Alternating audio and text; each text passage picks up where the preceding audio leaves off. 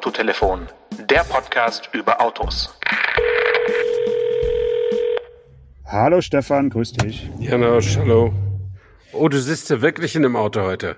Genau, jetzt ist gerade hier was vorbeigefahren an mir. Ähm, ich sitze tatsächlich in einem Auto, aber das Auto, in dem ich sitze, soll gar nicht das Rätsel sein. Mhm. Äh, ich sitze heute in einem BMW X1 X-Drive 23D. Also ich fahre ähm, bio, biovarisches äh, Diesel-Material Ja, durch Sehr die schön. Gegend. Aber für das Rätsel habe ich mir was anderes für dich ausgesucht. Und zwar stelle ich mir jetzt gerade vor, als würde ich sitzen in einem Auto, das sich in Europa, inklusive Ukraine und Moldawien, ähm, im vergangenen Jahr 221.000 Mal und noch ein bisschen mehr äh, äh, mal, mal verkauft hat und damit den ersten Rang äh, belegt in der äh, Klasse der, des B-Segments, also der, der Kleinwagen. Mhm. Ähm, und es ist nicht der, der Polo, bevor du das jetzt sagst. Hm. Und ein Auto, was nahezu baugleich ist. Es ist kein Badge Engineering, aber die Technik, die Basis ist die gleiche, der Konzern ist der gleiche. Wenn ich die Zahlen dieses Autos noch dazu nehmen würde, dann kämen die beiden Autos zusammen auf fast 400.000 Einheiten. Mhm. Äh, und das ist natürlich eine ziemliche marktbeherrschende Stellung, würde ich sagen. Was glaubst du, was es für ein Auto sein könnte? Und ähm, wie schätzt du diesen Erfolg dieses Autos ein? Ja, dann kann es doch eigentlich nur ein Peugeot 208 sein. Ja, genau. Haha, Expertenfragen. Sehr gut, sehr gut. Ähm, ja, also äh, Peugeot 208 ist, äh, ist ja so ein Konzernprodukt wie ein VW Polo auch, hat ein paar Derivate, die dann eben mit drauf gezählt werden können oder auch nicht, je nach, je nach Vorliebe. Ähm, was ist das Citroën C3 immer noch äh, damit bei? Äh, Den habe ich jetzt nicht mehr, hab der- jetzt nicht mehr mit dazu den genommen. kann man auch So- kaum zählen, der verkauft sich ja praktisch gar nicht. Ähm, Nö, aber Opel Corsa gehört sagen. dazu. Opel Genau, Corsa gehört also- dazu, ne? Genau, das ist dem Citroën ein bisschen Unrecht getan. Der kommt auch auf seine 162.000 äh, Einheiten, aber der Corsa schafft eben ein bisschen mehr, äh, 176.000. Ähm, und ne, die beiden habe ich jetzt zusammengenommen, weil die sehen tatsächlich von der Seite siehst du halt die Verwandtschaft den beiden Autos Mhm. an. Der C3 sieht anders aus, ist auch eine ältere Plattform, der, der ist ja schon ein bisschen länger auf dem Markt, aber Genau. äh, Peugeot 208 und äh, Corsa, der aktuelle, sind ja wirklich sehr, sehr, sehr eng verwandt miteinander. Und ja, der äh, Polo, bevor du fragst, äh, der folgt auf Rang 7 mit 122.000, also hinter Ja. dem Citroën. Und ähm, ja, der hat, kann man fast schon sagen, eingebrochen um äh, 27 Prozent. Ich habe dir gerade eben nochmal die Sachen auch geschickt, dass du selber Ja, einen Blick ich- drauf werfen kannst auf die, ich auf die. Hm. Top, Top 19. Ähm, ist doch, ist doch Wahnsinn. Und trotzdem, der, der ganze, der ganze Markt dieser Kleinwagen, und du weißt ja, ich bin auch Kleinstwagen-Fan und nach Kleinst kommt Klein, also für die habe ich auch ein gewisses Herz, äh, schrumpft trotzdem nach wie vor. Ähm, das ist wirklich dieser Markt, wo wir als äh, ja, Freunde die, dieser kompakten Wagen, oder ich zumindest, noch lange warten müssen, bis da äh, ja, bis es da wieder aufwärts geht, glaube ich, weil da einfach so ein bisschen das Angebot fehlt, obwohl es ja die beiden erfolgreichen genannten auch als Elektroautos gibt. Ja, aber ich glaube, dass die, die Negativzahlen, die da hinter vielen Modellen hier stehen, ähm, ja auch der Tatsache geschuldet sind, dass es eben in dieser Größenordnung jetzt auch SUVs gibt. Also es gibt da statt äh, zusätzlich zum Polo jetzt auch den T-Cross. Und wenn du die zusammenzählst, dann steht die Polo-Kategorie, sage ich mal, wieder ganz gut da. Äh, Ja, gut, aber bei Peugeot gibt es ja auch die entsprechenden SUVs und bei Opel auch. Also ähm, trotzdem ist es, denke ich, für VW natürlich, kann es nur schmerzhaft sein, beziehungsweise auch der Ibiza, der Seat, ist auch irgendwo da im, im, im hinteren Bereich anzusiedeln. Und ähm, was wir natürlich an dieser Stelle sagen müssen, es gibt eigentlich kein Kombi mehr in dieser Klasse. Der Nee. Skoda Fabia, der ja abgelöst wurde letztes Jahr, wo dann der, das Vormodell noch ein Jahr weiter produziert wurde als Kombi, äh, ist jetzt auch irgendwie dann demnächst ausverkauft. Und das heißt, momentan gibt's wirklich Zero, keinen Mhm. einzigen Kombi mehr. Äh, Finde ich schon eine, eine sehr beeindruckende Entwicklung und ähm, macht mich ein bisschen stutzig, was, was da der Kunde will und äh, was er angeboten bekommt. Äh, ich denke, viele, die sich dann vielleicht ein kleines SUV gekauft haben, werden dann doch irgendwann gemerkt haben, dass in einem äh, kleinen Kombi halt dann doch nochmal mehr Platz ist. Aber gut, das äh, manchmal dauert es halt ein bisschen. Ne? ja, aber es ist eben zur Zeit, Limousinen und Kombis sind eben nicht mehr so en vogue. Äh, unsere Hörer haben ja lange genug mitgekriegt, äh, äh, wie, wie ich nach, nach einem stattlichen Mittelklasse-Kombi gesucht habe, ähm, da gibt's eben auch nicht mehr so viel Auswahl und das ist jetzt nun mal der Lauf der Zeit und äh, wer weiß, wie lange das, lang das anhält. Vielleicht kommt ja auch mal, weißt du, vielleicht so wie man heute weiße Autos kauft, ne? Und als wir beide angefangen haben, über Autos zu schreiben, war weiß die peinlichste Farbe, die man machen konnte, die man aussuchen konnte. Ähm, heute kauft kaufen ganz viele Leute weiße Autos. Und vielleicht werden irgendwann in 20 Jahren die Leute auch sagen, ey, damals haben wir noch SUVs gekauft. Ähm, so wie man heute sagt, damals haben wir noch Koteletten getragen und Schlaghosen. Ähm, das kommt ja, vielleicht das auch wieder außer Mode. Kommt alles wieder, ja. Also das in, in der Mode kommen ja wirklich die, die schrecklichsten Dinge wieder. Also ich hätte nicht gedacht, dass Plateauschuhe wiederkommen und so. Das ist ja alles wieder da. Bauchfrei und so. Also alles, was also bauchfrei auch bei Kollegen. Äh, auf, auf ich trage auch immer bauchfrei. Genau, wollte ich sagen. Also das, das ist, ja, ist ja okay. Bei den Farben der Autos ähm, ist halt ein limitierender Faktor, so ähnlich wie die Reich Reichweitenangst des Deutschen, ist ja auch die Wiederverkaufswertangst des Deutschen ja, sehr ja. weit verbreitet. Und anstatt sich seine Lieblingsfarbe zu kaufen und irgendwie mal noch 1000 Euro mehr für, einen, für ein leuchtendes Rot auszugeben, hat man dann irgendwie Angst, dass in was auch immer, wie, wie viele Jahren, in x Jahren man das Auto dann nicht mehr los wird. Und das ist ja, das ist ja leider so ein Strudel, der dann dazu führt, dass die Autos halt alle grau oder ja. äh, grau meliert oder ähm, Anthrazit oder ne, irgendwie in, in dem Bereich sind. Und ja, das ist, ist leider so. Ich freue mich über jedes farbige Auto, egal mhm. welche Farbe es hat. Und denke immer, es wird sich ja auch jemand finden, der den auch als Gebrauchten dann schön findet. Also ich hatte bisher kein Problem, ähm, bunte Autos wieder zu verkaufen, egal ob es ein ähm, Audi A2 in Rot oder in Blau war. Ähm, ja, das war's auch schon. naja, wobei, nee, ja, doch, ja, ich überlege gerade, alles andere war, glaube ich, tatsächlich auch eher leicht gedeckt oder weiß. Bei Weiß gebe ich dir recht. Ich fand weiße Autos schon immer ganz cool. Also nicht jedes Modell, aber es gibt Autos, die in Weiß einfach sehr, sehr gut aussehen. Ein Problem bei weißen Autos ist natürlich, sie müssen super sauber sein, mhm. damit sie, damit sie einfach so cremig rüberkommen, wie sie halt sind. Ne? Naja.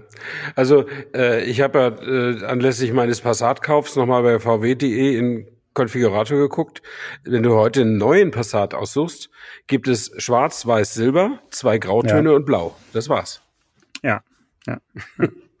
Das ist traurig, aber hoffentlich nur dem äh, dem Zustand geschuldet, dass es halt ein Auslaufmodell ist und dass einfach die Lackieranlagen nach, nach sieben Jahren verstopft sind und nur noch die Farben können. ja, vielleicht, vielleicht. Ja, ja. Was, wir, wir haben heute was brandheißes, ne? Wir haben was brandheißes. Wir haben heute den richtig heißen Shit und zwar wurden heute die ersten Fotos vom Renault Espace veröffentlicht. Nein. Den wir auch schon angekündigt haben. Doch, schau es dir an. Ähm, der Link ist hier unten äh, bei Zencaster für dich zu sehen. Der äh, wurde also gezeigt und der ist ja so ein Vorgeschmack auf das Auto, auf das du eigentlich zu sprechen kommen wolltest. Und zwar der äh, Kia EV9, wie ich ihn heute mal nennen möchte. EV9. Dafür hast, du den, dafür hast du heute den Wecker gestellt, genau. damit du pünktlich bauchfrei um 9 Uhr im Zoom-Meeting sitzen kannst. Ich habe es gesehen. Kamera war perfekt positioniert, Stefan. Also ich hatte ja, die was aus. ich habe bei sowas die Kamera immer aus, vorsorglich. Äh, ja. Und ich glaube, die Organisation hatte zumindest mal alle auch stumm geschaltet, dass keiner zwischenquatschen konnte. Also Auf heute Morgen, also wir, wir sprechen jetzt am Dienstag. Ähm, heute Morgen um 9 Uhr äh, war die äh, elektronische Pressekonferenz für den Kia EV9, ein elektrisch betriebenes Riesen-SUV. Ähm, und das haben Janosch und ich uns mal, mal angeguckt, unabhängig voneinander und zusammen mit einigen hundert anderen Journalisten, weil das war eine, eine weltweite ähm, Veranstaltung. Ich habe so, habe nicht gezählt, aber ich hatte das Gefühl, dass die Asiaten schon sehr im, äh, in der Überzahl waren, viele Araber auch. Und von Deutschen also deutsche Namen, die ich kenne, habe ich vielleicht sechs, sechs oder sieben gesehen in dem Teilnehmerfeld.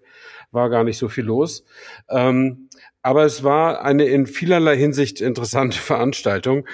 Ähm, und wir sprechen jetzt, also wenn man das hier hören kann, die früheste Möglichkeit, dies hier zu hören, ist, glaube ich, Mittwoch, der 29.3. um 5 Uhr morgens. Mhm. Und die Sperrfrist ist am 28.03. um 23 Uhr abgelaufen. Also insofern genau. sind wir echt noch, das ist alles noch warm, was wir hier erzählen, ja. sozusagen. Die Wobei man, man ja. sagen muss, äh, es, es, es wird im Folgenden, ist auch um die Öffentlichkeitsarbeit von Kia ein bisschen gehen, ähm, und das kann man gleich mal kritisch anmerken, die haben ja schon vor 14 Tagen viele Details rausgelassen, in, ja, inklusive so Fotos.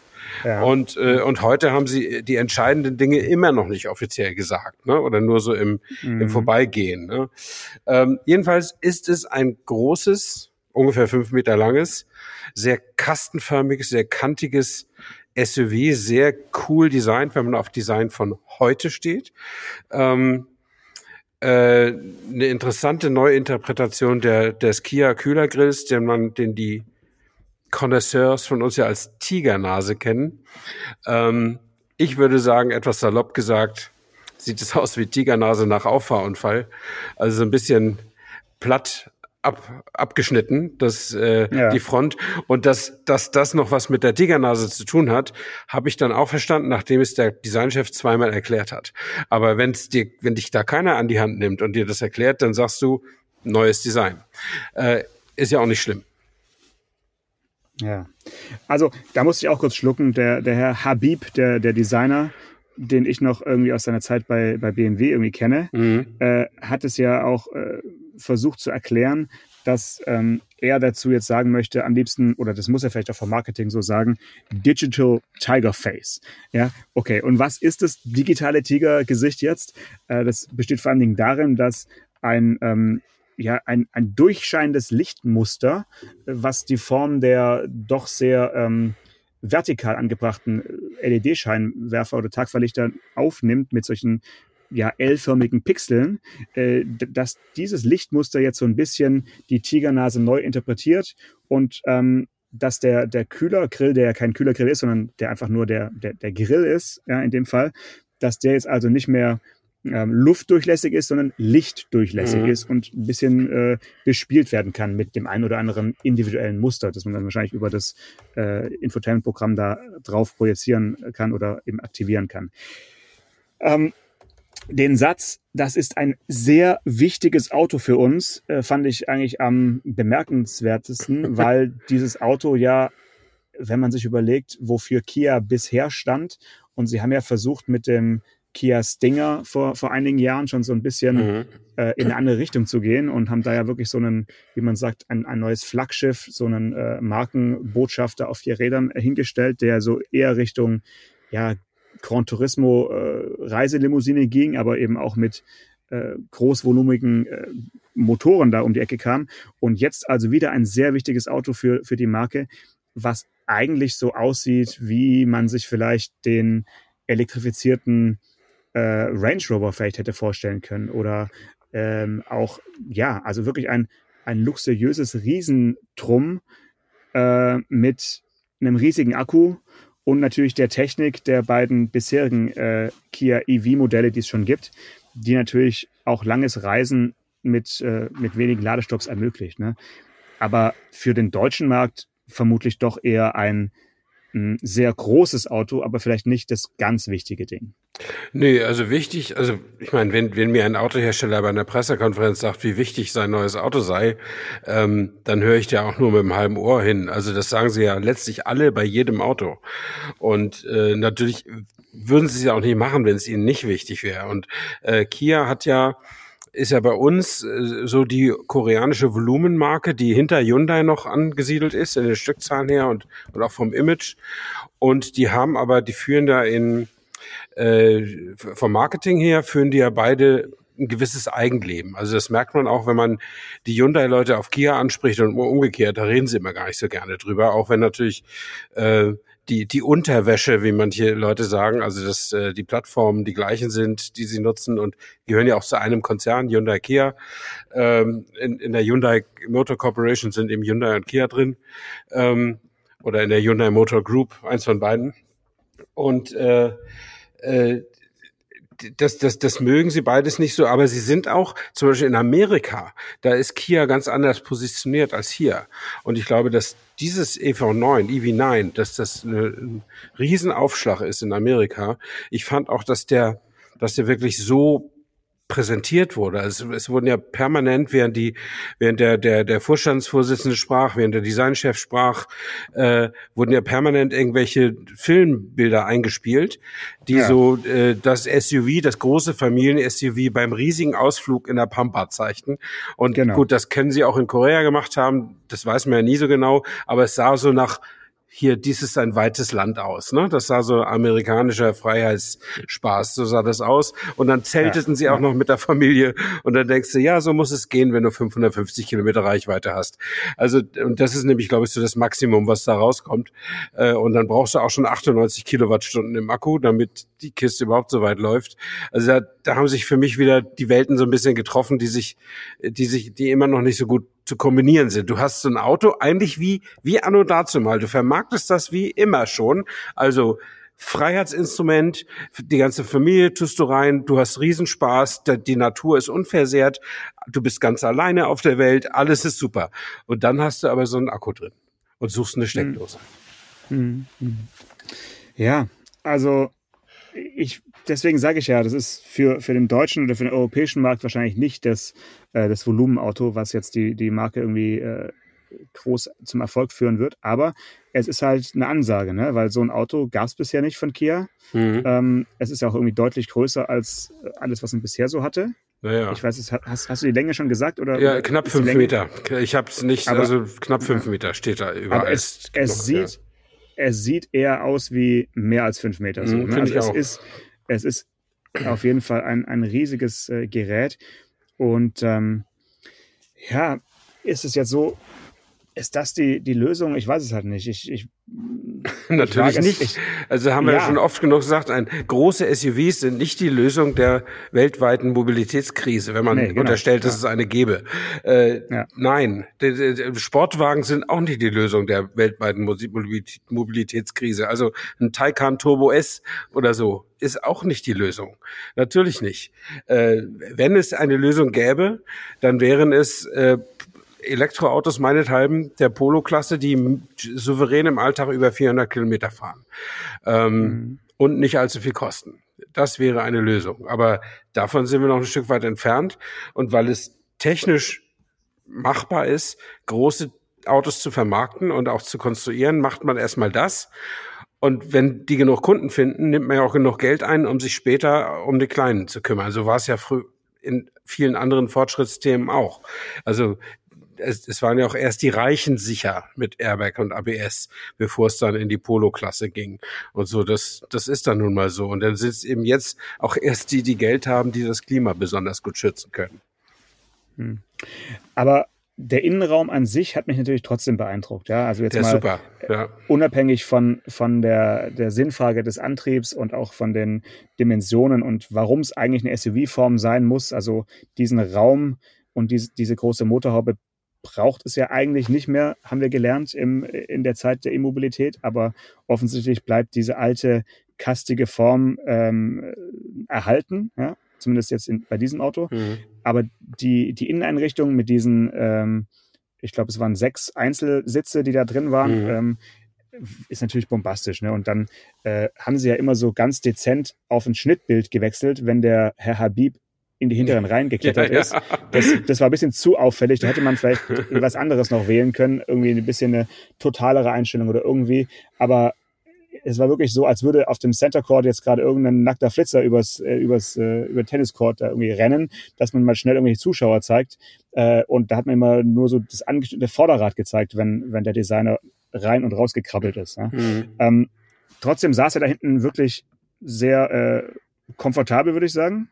Äh, und ja. es sieht auch von außen so aus, als hätte man tatsächlich auf der Rückbank die Möglichkeit, nach draußen zu schauen. Und das ist natürlich ja. cool, dass äh, die Fensterflächen dieses Autos deswegen auch so ein bisschen die Ähnlichkeit zum, zum äh, Range Rover wirklich von vorne bis hinten ist also mhm. Glas mehr, mehr weniger von vorne bis nach hinten gezogen. Diese nach hinten ähm, aufstrebende hintere Dachsäule, da habe ich ein bisschen dran satt gesehen. Das haben wir inzwischen fast alle Designer mal irgendwie in, an ein Auto dran gemacht. Äh, sowohl äh, Opel als beim, beim mhm. Vorgänger Astra oder ähm, jetzt aktuell macht es Volvo ganz gerne, auch bei den SUVs. Also warum man das machen muss und da nicht den Mut hat, die Fensterfläche bis nach hinten auch mal auszunutzen, das soll mir mal einer erklären. So richtig sinnvoll finde ich es einfach nicht weil wenn du hinten sitzt, hast du eben trotzdem so ein halbes Blech im Gesicht. Mhm. Vielleicht ist es eine Stabilitätsgeschichte, dass man da einfach ein bisschen ja, mehr Blech braucht. Mh, muss auch irgendwie anders gehen. Mhm. Also ich finde, mich stört das nicht so. Du, dein Einwand ist berechtigt, dass es nicht die, beileibe nicht die ersten sind, die es so machen. Ähm, aber ich finde das Auto vom Design her sehr gelungen. Auch diese diese mutig gestalteten äh, Rückleuchten und vor allen Dingen Scheinwerfereinheiten, die wirklich mhm. nur noch Striche sind. Also jeweils drei Striche bilden jeweils ein Rücklicht oder einen Scheinwerfer. Und von diesen drei Strichen sind zwei senkrecht und einer waagrecht. Also das ist schon, äh, das muss man sich auch erstmal trauen. Ne? Ähm, das das finde ich, das finde ich schon, schon nicht schlecht. Ähm, oder und das Ganze hat eben so eine senkrechte Anmutung, ne? als wenn man so, so einen Faden über die, die, die Autoecke legt und sagt, leuchte mal. Mhm. Ähm, mhm. Das, äh, das finde ich schon, schon nicht schlecht. Man wird dann schnell erkennen des Nachts, wer da des Wegs kommt. Äh, das das finde ich übrigens bei den aktuellen Renault-Gesichtern auch nicht so schlecht. Ähm, aber, Dass man die so weit schon erkennt, ne, von weitem. Ja, genau. Obwohl sich das natürlich, das hat man ja schon bei den LED-Tagverlichtern, war das bei den Leuten, die das zuerst gemacht hatten, konnte man immer schnell sehen, wer, wer kommt da. Und inzwischen haben es jetzt, hat ja jetzt jeder, äh, mhm. jeder Tagelöhner fährt ja mit LED-Tagverlicht rum, so dass man jetzt kaum noch unterscheiden kann, wer was ist. Mhm. Äh, hatte ich übrigens schon gesagt, äh, in meinem Berlingo war ja LED-Tagverlicht, aber Halogen-Hauptscheinwerfer. Die Wunder, das ist die schönste Mischung. Ja, genau. ja und das sah immer aus, als wenn jemand da so eine Tal Talkit-Lampe oder wie hieß das früher an, angemacht hätte. und jetzt, jetzt äh, starte ich meinen Passat und der hat LED-Hauptscheinwerfer. Das ist wie Kino. Ne? Also das, das ist wirklich Wahnsinn. Also irre. Ja. Aber gut, äh, wir schweifen ab. Äh, zurück zum, Aber, zum Thema. Genau. Klick mal kurz, wenn es geht, auf diesen den Link, den ich dir geschickt habe hier zum Renault S-Pass. Ich wollte nur mal ganz kurz, dass ja, wir da nochmal einen Satz, einen Satz drüber verlieren, wie unterschiedlich Autodesign im Jahr 2023 aussehen kann ja. am Tag der Veröffentlichung. Der, der Renault sieht, wenn du ihn direkt nach dem Kia anschaust, einfach aus wie ein Auto aus den 90ern. Also ja. ist übertrieben gesagt. Also der sieht wirklich am Tag seiner Ver Veröffentlichung nicht aus wie ein neues Auto, äh, weil wir uns eben davor von Kia äh, unsere Brains gewascht haben lassen, sozusagen. äh, das ist Wahnsinn, ne? Das ist wirklich. Obwohl er auch auf so einer Spiegelfläche steht, ne? Ja, ja, es ist ja auch ein nagelneues Auto. Äh, aber es ist halt bei Kia dermaßen technoid und, mhm. und reduziert und äh, kantig und mutig und wirklich so, dass man sagt, wird auch nicht jedem gefallen. Also das ist ja auch bei den aktuellen Kia-Modellen schon durchaus so, dass man beim Sportage vorne kein Gesicht mehr erkennen kann, mhm. sondern dass da einfach nur noch irgendwelche Leuchtelemente einen eben nicht mal angucken. Aber beim Renault hast du halt in dem Fall jetzt wirklich noch so richtig klassisch gemalte äh, Auto, klassisch gemaltes Autodesign. Und es wirkt eben am, am heutigen Tag, finde ich, äh, so ein bisschen okay. Da, da sah jetzt der bisherige, bisherige S-Pass nicht weniger äh, progressiv aus, ne? mhm. muss man sozusagen. Ja, man muss, also ganz objektiv muss man sagen, der Kia ist sehr viel schärfer gezeichnet in allem, sowohl außen als auch innen. Das lässt auf den ersten Blick, wenn du dich echt eine halbe Stunde oder so mit dem Kia beschäftigst, lässt das den Renault so ein bisschen moppelig aussehen, äh, was ihm aber wahrscheinlich Unrecht tut, wenn man erstmal zum Laden geht und sich ihn mal ansieht, dann ist er wahrscheinlich ja. auch ein stattliches Auto. Was ich schade finde, ist, dass ein S-Pass eben kein Van mehr ist, sondern ein SUV letztlich auch. Ne? Ja. Aber gut, das ist wie der Lauf der Zeit, den werden wir, wir, wir stemmen uns ja seit fünf Jahren dagegen und es hilft ja nichts. Äh, zwei Millionen Hörer jede Woche reicht einfach nicht. Ne? Ja, wir müssen mehr auf die Straße und demonstrieren. Ja. Genau. Ein Halbsatz noch zu dem Auto. Äh, der wird auch also künftig von Mitsubishi dann als Outlander zu haben sein. Nein. Und ja, ja. Ne? Wie, wer, Im Moment welcher jetzt? Der Kia? Nee, der, der, nein, der, der nein, Renault, nein, ja. Entschuldigung. Ja, genau, ja, ja. Vom Allianzpartner ja, und genau. das für, für unsere äh, Mitsubishi-Fans, äh, die nicht genug äh, bekommen können. Diese Info wollte ich auf jeden Fall noch loswerden. Mhm. Ähm, ja, ansonsten, was äh, war noch los diese Woche? Ich überlege gerade, ähm, ob wir hatten für die letzte Sendung oder für eigentlich nicht für die Sendung, sondern für die, äh, die Fotos, die wir bei Instagram gepostet haben Mhm. von deiner Jungfernfahrt, hatten wir erstaunlich viel beziehungsweise äh, bissiges oder ja, es war jetzt kein Shitstorm in, in dem Sinne. Nein, um es, Gottes es, naja, naja, aber irgendwie fängt es ja auch an. Es, es, es wurde also diskutiert, ob jetzt die, die, die Freude, die du äh, ins Mikrofon gesprochen hast, äh, die wir mit Fotos hinterlegt haben, ob die jetzt äh, berechtigt war oder nicht. Äh, du hast dich ja vor allen Dingen über diese immense Reichweite eines vollgefüllten Dieseltanks gefreut, Genau. der, der es eben einem gestattet, ohne sich Gedanken zu machen, von Wiesbaden nach äh, Brandenburg und auch wieder zurück Und zurück, ja. Um das Auto wieder zurückzubringen, weil es doch nicht so war wie versprochen. Und äh, da wurde jetzt also vor allen Dingen auf den Verbrauch abge, auf, ab, ab, ab, abgestellt, der, ja, aber erzähl selbst, was, was war da los? Ja, ich hatte mich ja gefreut, dass mein neuer Passat mit 150 PS Diesel bei Tempomat 130 4,7 Liter verbraucht, woraus bei einem 66 Liter Tank eine Reichweite von 1370 Kilometern resultiert. Und ich hatte das kommentiert mit den Worten, nimm dies Elektromobilität. Und natürlich gab es Kritik und Klugscheißerei, äh, die völlig berechtigt und völlig äh, zu Recht darauf hinwies, dass äh, dass ich mit meinem Diesel schon ein paar mehr Kilowattstunden verbrauche, als wenn ich dieselbe Strecke mit einem Elektrofahrzeug zurücklege, weil ein Diesel halt nicht so effizient ist, weil der sehr viel Wärme produziert, die man nicht in Vortrieb umsetzen kann. Und ein Elektromotor seine Kilowattstunden, seine wenigen, die er in, in den Batterien hat, etwas effizienter einsetzt. Also wenn ich so eine Strecke mit dem, mit dem Elektromotor mit, mit 130 mache, mit dem Mittelklassewagen, wird der wahrscheinlich nicht 45 Kilowattstunden verbrauchen. Nee. Das ist mir klar. Was ich Ja. sagen wollte oder was Grund meiner Freude ist, die auch nicht durch diese Kritik getrübt ist, ist, dass, äh, dass das mit dem Diesel so alles so schön handhabbar ist. Also dass man, dass es für mich nach wie vor ein Wert an sich ist, einfach loszufahren äh, oder einfach losfahren zu können, egal wohin. Und wenn ich heute Abend meine Frau verlassen wollte, dann würde ich es mindestens mal bis nach Norditalien schaffen. Ähm, ohne mir irgendwelche Gedanken machen zu müssen. Und das ist, äh, das kann ein Wert an sich sein, sag ich mal so. Und, und ein, Nimm das, nimm das Elektroauto. und ein Wert an sich ist es eben nicht, äh, eine lange Strecke mit einem Elektroauto äh, vorzunehmen. Denn ich habe natürlich ein bisschen recherchiert, ob die Angaben der Kritiker richtig waren. Waren sie. Da ist ungefähr, in so einem Liter Diesel sind halt so ungefähr 45 Kilowattstunden Energie drin. Das macht es ja so attraktiv, damit zu fahren. Ähm, Nee, nee, äh, in, in, äh, in 4,7 Litern Diesel, glaube ich. Oder so, ja, Entschuldigung, Ja. genau. Ähm, und äh, genau, in einem Liter ungefähr zehn. Äh, und äh, das macht es also attraktiv, damit zu fahren. Jetzt habe ich den Faden verloren. Das, ich wollte noch irgendwas sagen dazu. Ähm, Nee. Ach so, ich habe nämlich dann trotzdem heute noch ein bisschen rumgeguckt, ob die recht haben und so. Ne? Mhm. Und dann fand ich was zufällig auf YouTube. Da hat äh, jemand, ich glaube, CarWow heißt die Seite oder Okay, der. YouTube-Kanal.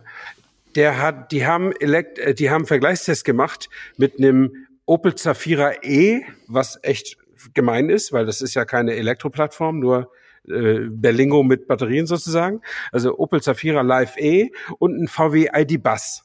Den haben sie beide auf 130 Tempomat gestellt und leer gefahren. Mhm. Und jetzt rate mal, was die verbraucht haben. Bei 130 auf der Autobahn. Äh, ich schätze mal, in den beiden Autos, die jetzt ja auch die Aerodyn Aerodynamik, also sagen wir mal zumindest die Stirnfläche einer, einer Schrankwand haben, ähm, haben die verbraucht, Tempomat 130, ja, wahrscheinlich 39 Kilowattstunden. Ja, da bist du ein bisschen pessimistisch. Also der VW hat 32 verbraucht und der Opel hat 41 tatsächlich verbraucht. Ja, also der, Mittelwert. der, der, der, der, der Opel ist natürlich schon schrankwandiger und so. Und man sollte es auch nicht mit dem Passat und so vergleichen. Was nur dabei eben rauskommt, ist, dass der, dass der Verbrennungsmotor der blüht richtig auf und der wird richtig effizient, wenn du den nicht, wenn du den in Ruhe lässt und einfach fahren lässt. Der Elektromotor, der möchte gestört werden und immer wieder anfahren, abbremsen, anfahren, abbremsen, weil er sonst gar nicht rekuperieren kann. Die ganzen Berechnungen, die, die einen Elektromotor überhaupt in eine effiziente Richtung bringen, beruhen darauf, dass die Autos in der Stadt oder sonst wie im Stop-and-Go-Verkehr eingesetzt werden, wo sie permanent ausrollen und re rekuperieren können. Wenn du auf eine freie Autobahn gehst, das ist Gift für den Elektroantrieb. Es sei denn, du fährst da mit 90 hinter dem LKW her, was man ab und zu ja auch mal wahrnimmt. Ähm, äh, aber wenn der Elektromotor nicht rekuperieren darf, dann ist der ganz schnell leer. Also sind die Akkus ganz schnell leer. Und das ja, ist der entscheidende Qualitäts- und vor allen Dingen auch Lebensqualitätsunterschied ähm, zu einem Diesel. Und äh, was natürlich hinzukommt, die, äh, ja, die, die aktuell vorherrschende Bauart von Eingang bzw. maximal Zweigang getrieben äh, kommt halt auch einer Autobahnfahrt jetzt nicht unbedingt äh, entgegen, weil der E-Motor mit seinem großen Drehmoment eben aus dem Stand den gleichen Gang benutzt, wie er mit 130 im Tempomat dann eben drehen muss. Und natürlich wäre es auch da dann ev eventuell effizienter, ihm eine, ja, ein, eine, ein anderes, eine andere Umdrehung äh, zu ermöglichen, die ihn dann wieder etwas effizienter laufen lassen könnte, wenn du ihn jetzt nicht ständig äh, mit Beschleunigung nerven würdest. Mhm. Ne? Also das, das und, und so, so weit sind wir halt noch nicht. Äh, momentan arbeiten ja einige Zulieferer eben schon daran, äh, Richtung, es geht Richtung CVT-Getriebe für Elektroautos oder auch kleine, kompakte äh, andere Automatikgetriebe. Aber die aktuellen haben eben einen Gang, fertig Bums, für, für, alle, für alle Tempi und deswegen halt auch die Abregelung bei äh, spätestens 160, auch wenn sie schneller drehen könnten, aber dann kommen wir halt auch in Effizienzfenster, die man nicht mehr zubekommt. Ne? Mhm. Aber ich meine, es gibt doch, oder ist das alles nur virtuell? Ich meine, wenn du so einen Taycan fährst oder einen, E-Tron, da kannst du auch schalten. Da kannst du nicht schalten. Nee. Also beim, äh, beim, bei den beiden Autos, die du genannt hast, die haben ein Zweiganggetriebe. Die haben tatsächlich ah, ja, einen richtig, Gang ja. zum, zum Anfahren, um richtig. einfach ein bisschen schneller wegzukommen und dann schalten sie in, in den Hauptgang. Mhm. Aber du kannst nicht unterwegs jetzt schalten.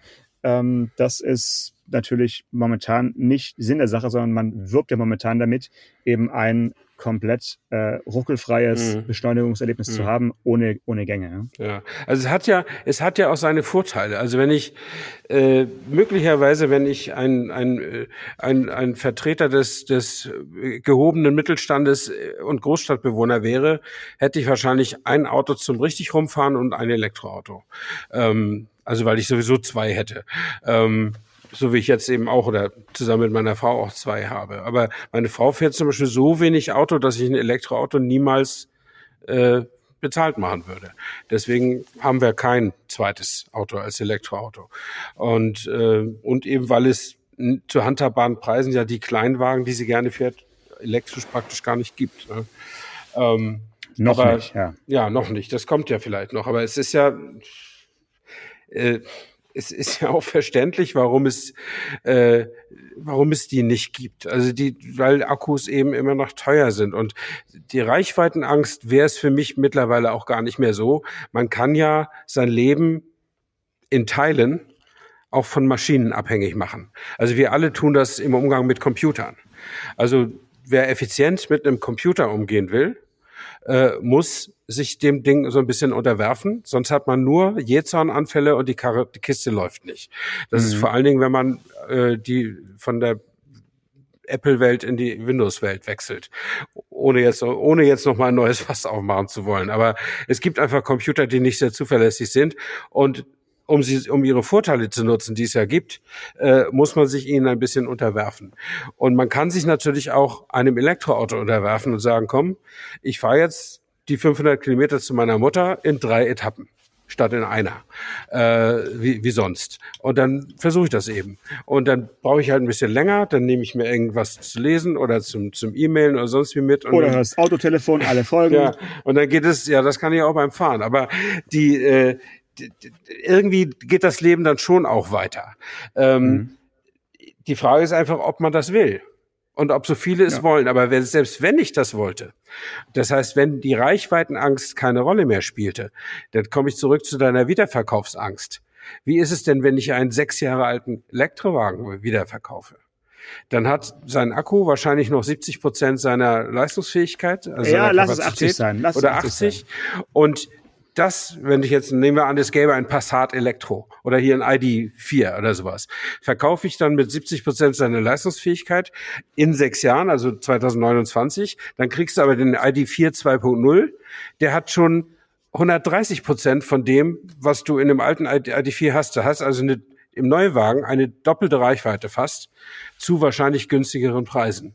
Und das heißt, mhm. ich mit meinem Pioniergeld muss am Ende, wenn ich das Ding wieder verkaufen will, nochmal draufzahlen, damit es allen gut geht. Und mhm. äh, das ist momentan noch nicht so mein Gedanke. Lass mich diese sehr nachdenkliche Folge mit einer äh, positiven Meldung äh, beenden. ich äh, war gerade eben bei meinem ähm, ja, Autohaus meines Vertrauens und habe mir einen, den neuen Schließzylinder für meinen W124 abgeholt, ah, äh, sodass ich ab morgen Vormittag nicht mehr mit Schraubenzieher äh, starten muss, sondern wieder richtig, wie man es kennt, Schlüssel rein, drehen und los und los geht's. Toll. Und ähm, ich wollte nur kurz eine, eine, kleine Preismeldung machen, weil man hat ja sowas wie einen, wie einen, einen Preisindex und ja. der ähm, Schließzylinder Original von Mercedes für einen W124 liegt aktuell bei 161,84 Euro. Das geht ja noch. Äh, Habe ich auch kurz gedacht. Ah, dann hat er mir das rübergereicht beim, beim Teileverkauf und das ist ja wirklich ein sehr, sehr kleines Bauteil. Mhm. Und äh, möge es die nächsten 30 Jahre halten, dann ist es okay. Und ähm, überhaupt nochmal vielen Dank, dass es bisher Ola Schelenius noch nicht gelungen ist, die äh, Klassikteileversorgung äh, abzuwürgen, weil der steht ja eigentlich nur auf Sachen, die mehr Gewinn machen. Aber es ist schon schön, wenn man ein äh, über 30 Jahre alt, altes Auto fährt und noch einen neuen Schließzylinder einfach original kaufen kann. Ja. Das äh, fand ich in dem Moment schon sehr, sehr schön. Und ich hoffe, dass es auch äh, Hörerinnen und Hörer gibt, die ähnliche Erfahrungen machen mit ihren alten Youngtimern. Wenn mal was kaputt ist und dass man dann nicht in diesen Strudel des, ich krieg das Teil nicht mehr und muss deswegen mein Auto hergeben, äh, mhm. irgendwie gelangt. Das wünsche ich echt niemanden. Also ab sofort wieder schließen, starten, fahren und ähm, die Viergang-Automatik macht dann den Rest für mich. Wunderbar.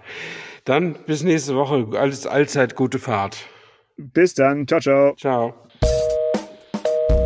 Autotelefon. Der Podcast über Autos. Mit Stefan Anker und Paul Janosch Ersing.